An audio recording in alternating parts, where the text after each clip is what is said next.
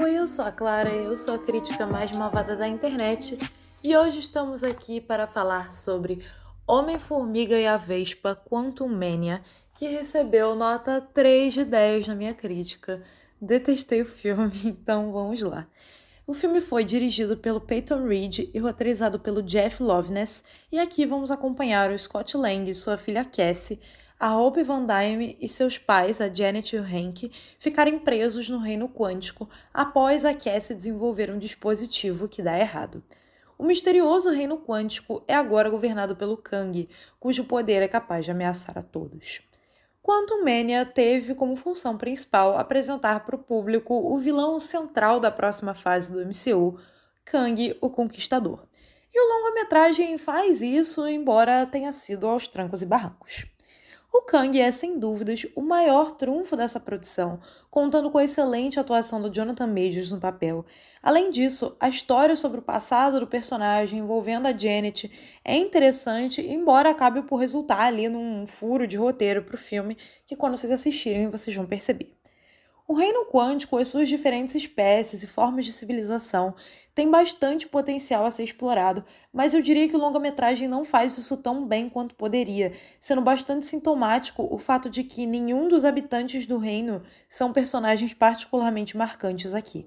O mesmo pode ser dito da trama revolucionária, a qual soa interessante a princípio, mas o seu fraco desenvolvimento faz com que ela seja parecida com diversas outras histórias melhores que o público já viu antes. O elenco faz o possível, com um óbvio destaque para o Jonathan Majors como Kang.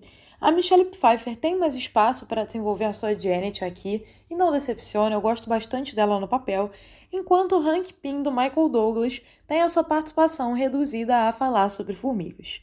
O Paul Rudd retorna como Scott Lang e faz o de sempre em uma atuação boa, mas sem grandes momentos, Talvez essa seja uma opinião popular minha, mas eu não sou a maior fã do, do Scott Lang. A Hope da Evangeline Lilly parece ter sido deixada de lado pelo roteiro quase que totalmente, fazendo uma pequena participação que não justifica ter o seu nome no título. Já a Catherine Newton como Cassie é um dos destaques negativos do filme fazendo uma personagem chata e sem carisma que nunca consegue conquistar o público, assim como Carrie Stoll interpretando Modok, que além de ter um visual ridículo, só serve para estragar os momentos mais sérios do filme. Eu detesto esse personagem do Modok, eu queria que ele só tivesse sido cortado.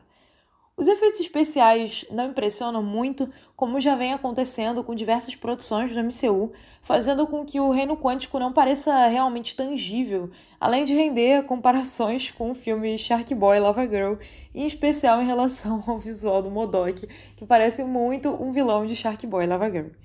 Então, finalizando, Homem-Formiga e a Vespa Quantum Mania até tinha potencial a ser explorado, mas se prova uma adição dispensável ao MCU. Com um final pouco satisfatório e alguns personagens especialmente fracos, a impressão deixada é de que o Kang podia ter sido apresentado de forma melhor.